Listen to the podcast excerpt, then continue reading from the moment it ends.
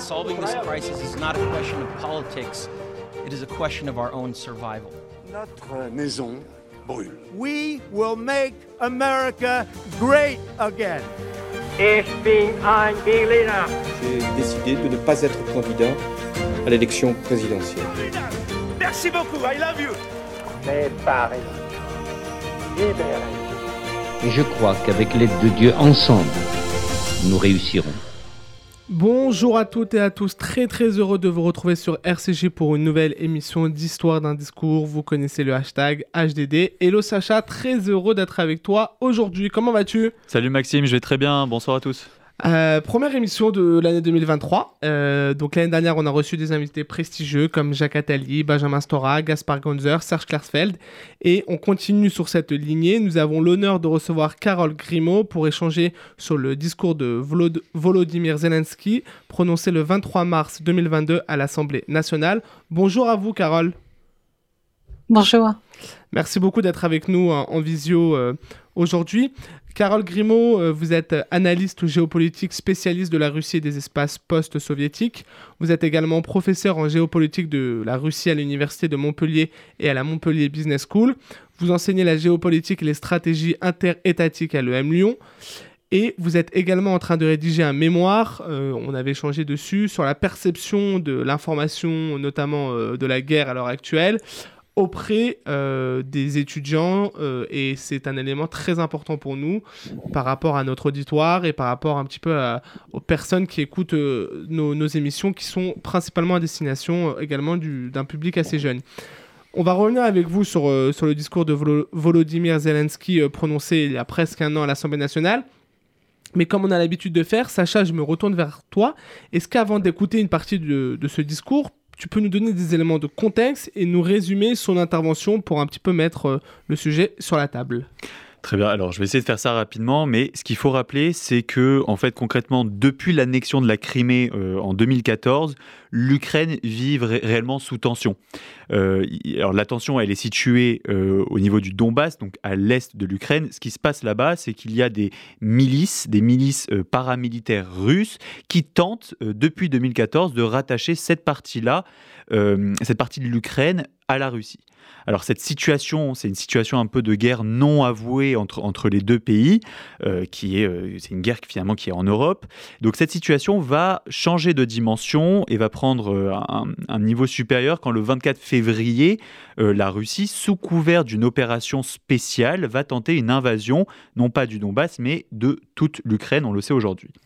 Euh, en réponse à cette invasion, le peuple ukrainien se bat et leur président Volodymyr Zelensky va faire le tour de toutes euh, les places fortes, de toutes les capitales européennes pour tenter de rallier l'Europe à sa cause et demander bien sûr de l'aide militaire, financière et surtout euh, politique.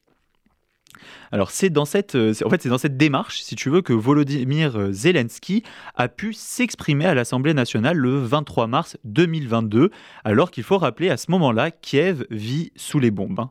Dans son discours, il va parler de la situation en Ukraine et va parler de cette guerre qui est en cours. Ce qui est important de comprendre, c'est que le président ukrainien veut que l'information circule et veut être sûr de transmettre les informations telles qu'elles sont sur le terrain.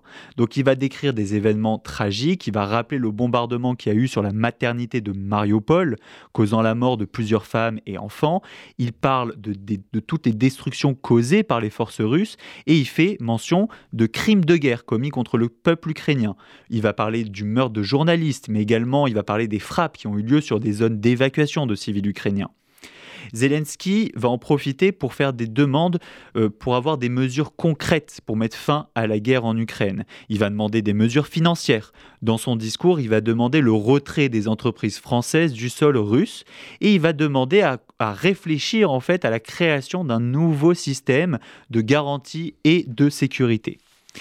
Alors, il explique que finalement, euh, les réponses, la plupart des réponses en tout cas pour mettre fin à cette guerre et établir une paix euh, durable sont entre les mains des Européens. On verra, une minute de silence sera aussi demandée euh, en, respect au, au- En- l'honneur. en l'honneur des, des- des- des- des personnes en Ukraine, des civils. Merci beaucoup Sacha. On va écouter une courte partie de l'intervention de Volodymyr Zelensky avec une traduction en français en condition du direct à l'époque lors du passage à l'Assemblée nationale. Je suis reconnaissant d'avoir euh, l'honneur de m'adresser à vous aujourd'hui. Je suis sûr que vous savez très bien ce qui se passe en Ukraine. Vous savez pourquoi cela se produit et vous savez qui est coupable.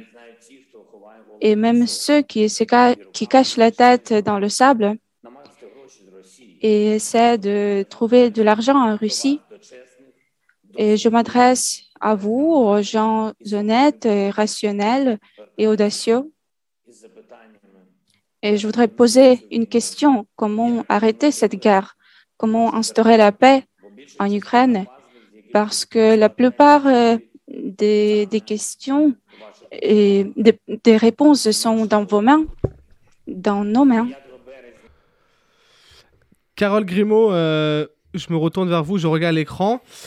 Où étiez-vous lorsqu'il y a eu cette, cette, allocution et comment vous avez perçu un petit peu ce, ce discours euh, si important du président ukrainien? Alors écoutez, si je me souviens bien, je devais être en cours. Je devais donner un cours à ce moment-là. Et euh, euh, lorsque j'ai, euh, le soir, lorsque j'ai suivi euh, ce discours, euh, je, n'ai pas été surprise de la teneur du discours, c'est-à-dire que euh, il s'est inscrit dans une lignée finalement, une suite de, de, de tours du monde digital hein, du président Volodymyr Zelensky, puisqu'il il avait également, il avait également parler devant les parlements euh, américains, japonais, allemands et israéliens avant de s'adresser au Parlement français. Euh, donc je m'attendais justement à un discours euh, très ciblé, un discours qui fasse, qui, qui résonne dans le dans le dans le cœur et dans les dans les têtes des, des, des députés présents et également dans les dans les cœurs des Français à ce moment-là. Donc effectivement, il a il a et puis on va certainement discuter. Il a insisté sur les valeurs fondamentales de la République française euh, pour faire écho justement à cette euh, à ce soutien. C'est ce que euh, le président Volodymyr Zelensky annonce et c'est bien sûr ce soutien qu'il demande aux populations, mais également aux politiques, soutien en âme, soutien financier à cette époque-là. on est à peu près un mois après le début de la guerre et c'est le soutien également des opinions publiques. je crois que c'est ces discours qui s'adressent au Parlement et donc à nos élus euh, s'adresse en même temps euh, aux opinions publiques des, euh, pays dans lesquels il se déroule. Très intéressant. Et à part cette, cette allocution, la, la forme dans, dans, laquelle il prononce ce discours, est-ce que vous avez euh, des, petites anecdotes ou, des connaissances que le grand public n'a pas forcément sur la construction de ce discours? Comment a-t-il été écrit? Est-ce que, comme vous l'avez dit, c'est une trame de discours euh, qu'il prononce à chaque parlement étranger ou il a un petit peu adapté euh, le vocabulaire et sa façon de s'exprimer en lien avec le, le Parlement français et l'Assemblée nationale? Alors, il est vrai que les, euh, les, euh, les, outils utilisés euh, pour toucher justement le, les populations nationales de chaque pays, donc ce sont des, des références historiques qui résonnent bien évidemment dans les têtes de, chacun, références historiques précises ou valeurs partagées dans chaque pays. il s'est adressé d'une peut-être d'une façon un petit peu plus, je dirais, empressée, beaucoup plus forte, par exemple, devant le Parlement euh, israélien, euh, où là il a été peut-être un petit peu plus euh, un petit peu plus fort dans ses propos. Donc je crois qu'il ce sont des, des discours qui s'adaptent bien évidemment à chaque pays, mais qui font passer un message politique, un message politique très fort, et notamment en ce qui concerne en ce qui concerne la France et le remerciement à la France donc de l'aide. Rappelons-nous que c'était au début, à la fin du mois de février, donc au tout début de la guerre, que la France, les Français ont commencé à accueillir les réfugiés euh, ukrainiens. Donc l'opinion publique française était déjà euh, mmh. dans cette euh, dans cet élan de, de, de soutien et le discours de Volodymyr Zelensky vient justement pour remercier remercier la France de, de cela. Donc c'est et des prises de parole aussi très fortes d'Emmanuel Macron qui a immédiatement plus que condamné cette intervention et, et n'a pas tremblé en disant que la responsabilité était euh, lié à l'action de, Vla de, Vladimir Poutine. Ça, c'est quand même aussi. Euh, oui, tout à fait. Bien, oui, oui bien sûr, tout à fait. Donc, il soutient bien.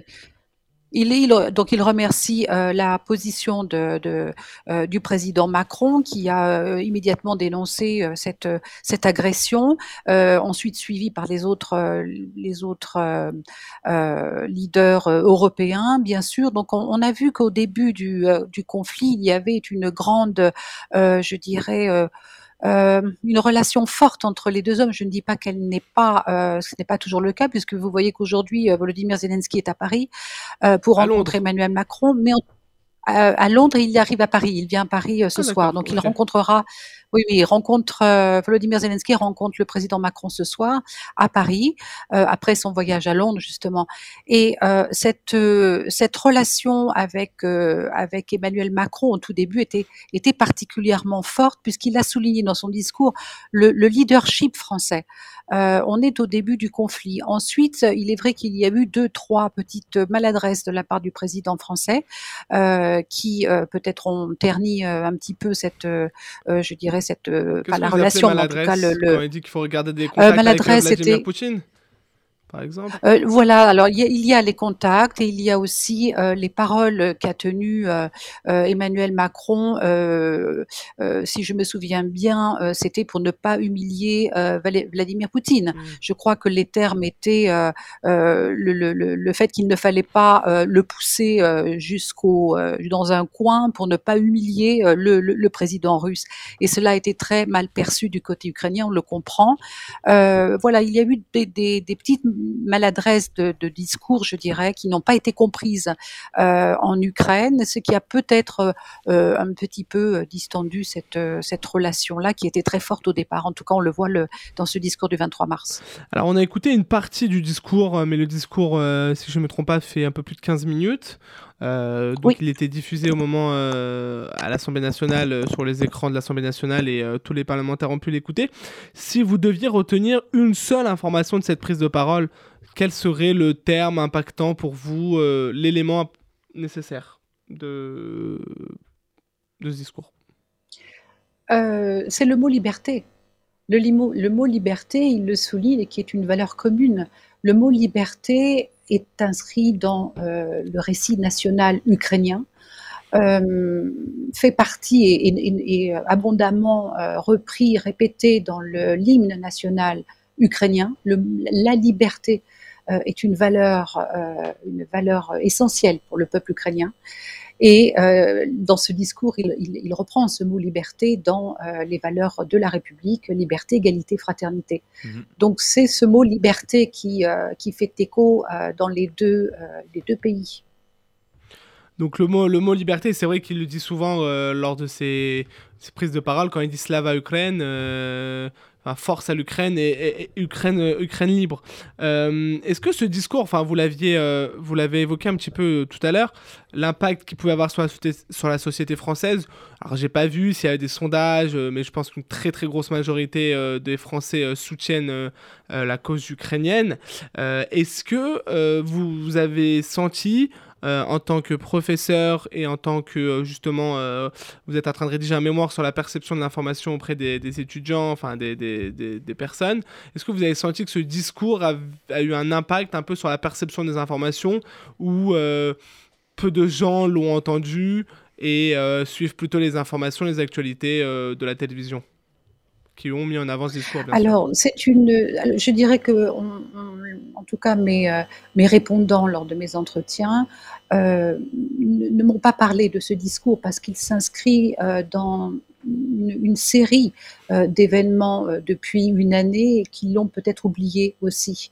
Peut-être qu'il aurait fallu poser la question au moment où il a été prononcé ou peu de temps, peu de temps après. Il s'inscrit dans la, dans la dans le soutien, euh, le soutien fort européen euh, à l'Ukraine. Donc ça, c'est quelque chose euh, qui est qui est partagé, qui est bien évidemment. Enfin, je dis évidemment, il y a une partie de la population peut-être, mais en tout cas, il ne s'exprime pas, il, s'exprime peu. Donc on, tout ce qu'on voit, c'est plutôt ce, ce soutien. Euh, ce soutien important euh, à l'Ukraine, mais ce discours-là n'est pas euh, n'a pas été n'a pas été entendu. Alors c'est peut-être aussi enfin entendu, mémorisé, je dirais, mémorisé huit mois, neuf mois après, hein, parce que c'est au moment où j'ai mené mes entretiens. il faut dire aussi que, par exemple, par rapport, et je, je, je citerai l'exemple d'Israël, le, le, discours de Volodymyr Zelensky a été retransmis sur des écrans géants, sur une place, sur la, sur, mm. dans, la, dans, la, ville même, hein, et cela a un impact considérable sur les populations.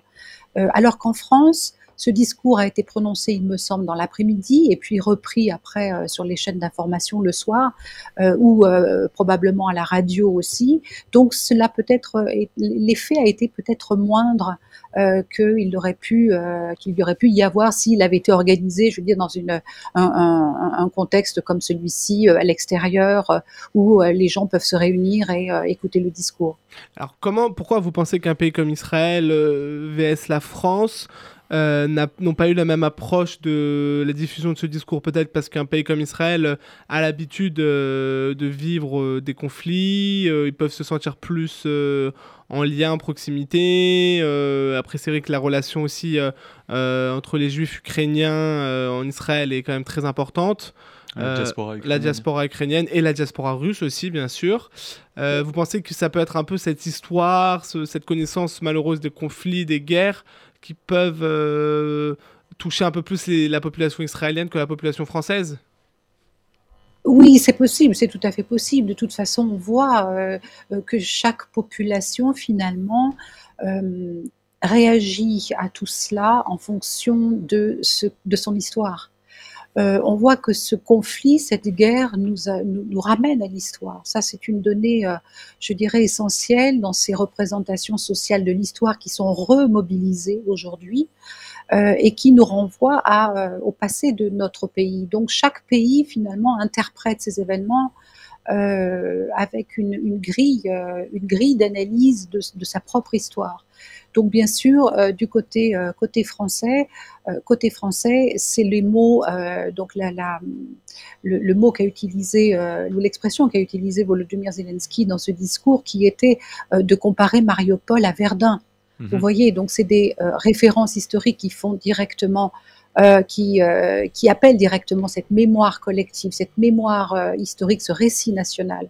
Après, malheureusement, on a vu que d'autres images faisaient encore plus penser à Verdun. Elles ont, elles ont lieu aujourd'hui. Ce sont les images que l'on voit de, de, des combats de Mar Barmouth, où effectivement les soldats sont véritablement dans des tranchées et passent nuit et jour dans la boue.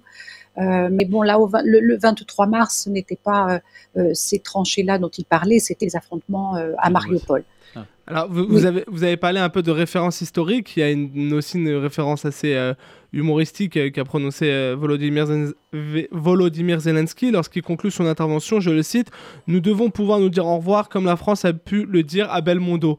comment interpréter cette phrase Est-ce qu'il a voulu voilà, mettre un peu une forme d'humour ou...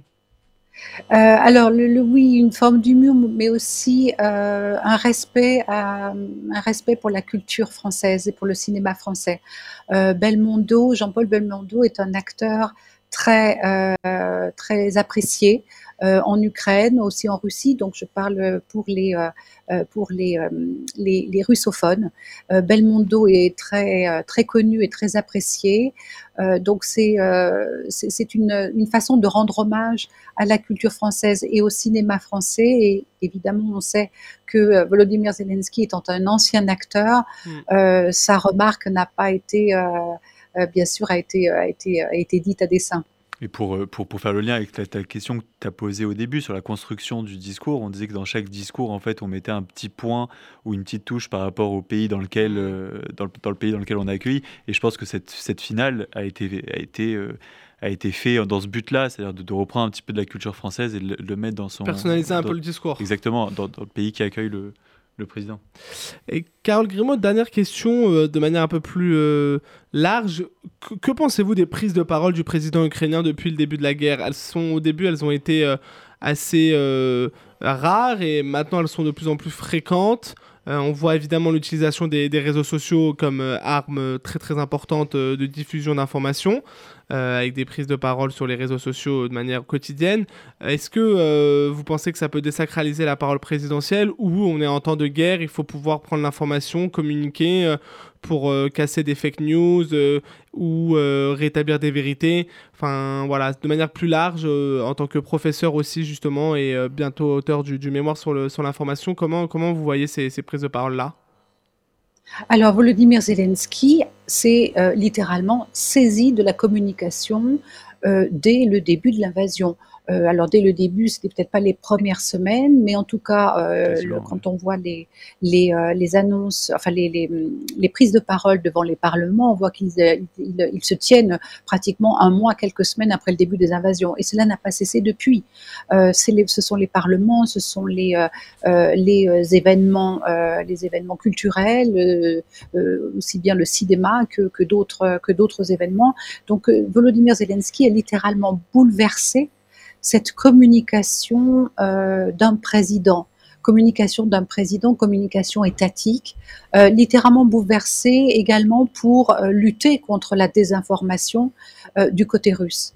On l'a vu, cette désinformation-là, elle s'est appliquée plusieurs fois, elle a, elle a tenté d'être, de s'imposer, euh, et on a vu très rapidement que c'est la communication ukrainienne lui barrait littéralement la route, non seulement la communication ukrainienne, mais communication euh, euh, occidentale.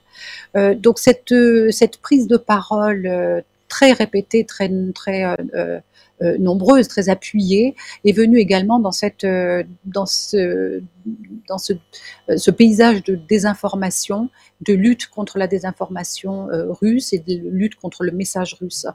Voilà, et c'était euh, le but, bien sûr, de, d'unifier euh, ces opinions publiques européennes pour le soutien euh, de l'Ukraine.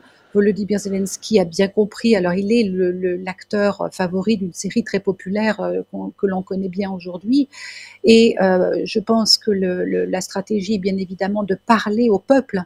Euh, je crois qu'il s'adresse, euh, et on voit bien Belmondo, qui est un acteur euh, populaire français très connu, on voit bien qu'il s'adresse aux populations, qu'il s'adresse au, au, peuple des différents pays pour garder ce soutien, ce soutien à l'Ukraine. Et il est particulièrement habile en faisant cela. Merci beaucoup, euh, Calgrimo. Euh, Sacha, très très rapidement, est-ce que tu peux nous mettre en avant les conséquences de ce discours? Alors, on en a évoqué quelques-unes, hein, mais, euh, mais rapidement, ce qu'il faut dire, c'est que ce n'est pas ce discours en lui-même qui va faire avancer les choses, mais c'est plutôt l'accumulation d'actions comme celle-ci, qui vont être menées par le président ukrainien, qui va faire que les choses bougent réellement. en effet, alors, si vous voulez qu'il soit présent, le fait qu'il ait été présent dans tous les lieux de pouvoir va permettre de débloquer rapidement des fonds de soutien, l'envoi d'armes européennes en Ukraine. On a vu aussi la mise en place de dispositions financières contre la Russie, euh, des dispositions qui sont arrivées très rapidement. Hein. Je fais référence au retrait des banques russes du système SWIFT, dont les effets sont discutables. Euh, au total, c'est plusieurs milliards d'aides qui seront envoyées pour soutenir le peuple ukrainien. Malheureusement, jusqu'ici, euh, les choses évoluent lentement puisque les combats n'ont toujours pas cessé, mais on peut dire que toutes ces actions du président ukrainien ont permis quand même que le pays puisse tenir face à l'envahisseur russe et qu'il puisse remporter quelques victoires. Bon, Malgré tout, aujourd'hui, cette guerre, c'est plus de 40 000 morts et plus de 50 000 blessés, et c'est surtout 14 millions de personnes déplacées et 135 milliards de dommages matériels, et ce, à deux heures de vol de Paris. Merci beaucoup, Carole Grimaud, pour votre présence, votre disponibilité et surtout vos échanges et pour comprendre un petit peu mieux la construction et l'importance de ce discours. Rendez-vous désormais sur nos réseaux sociaux, sur Twitter, Instagram, histoire d'un discours, pour retrouver l'intégralité de ce discours et de nouvelles vidéos explicatives. On compte sur vous pour diffuser le plus possible avec le hashtag HDD. Merci à vous les auditeurs de nous suivre. Merci à Daniel à la régie. Et comme dirait Valérie Giscard d'Estaing, au revoir.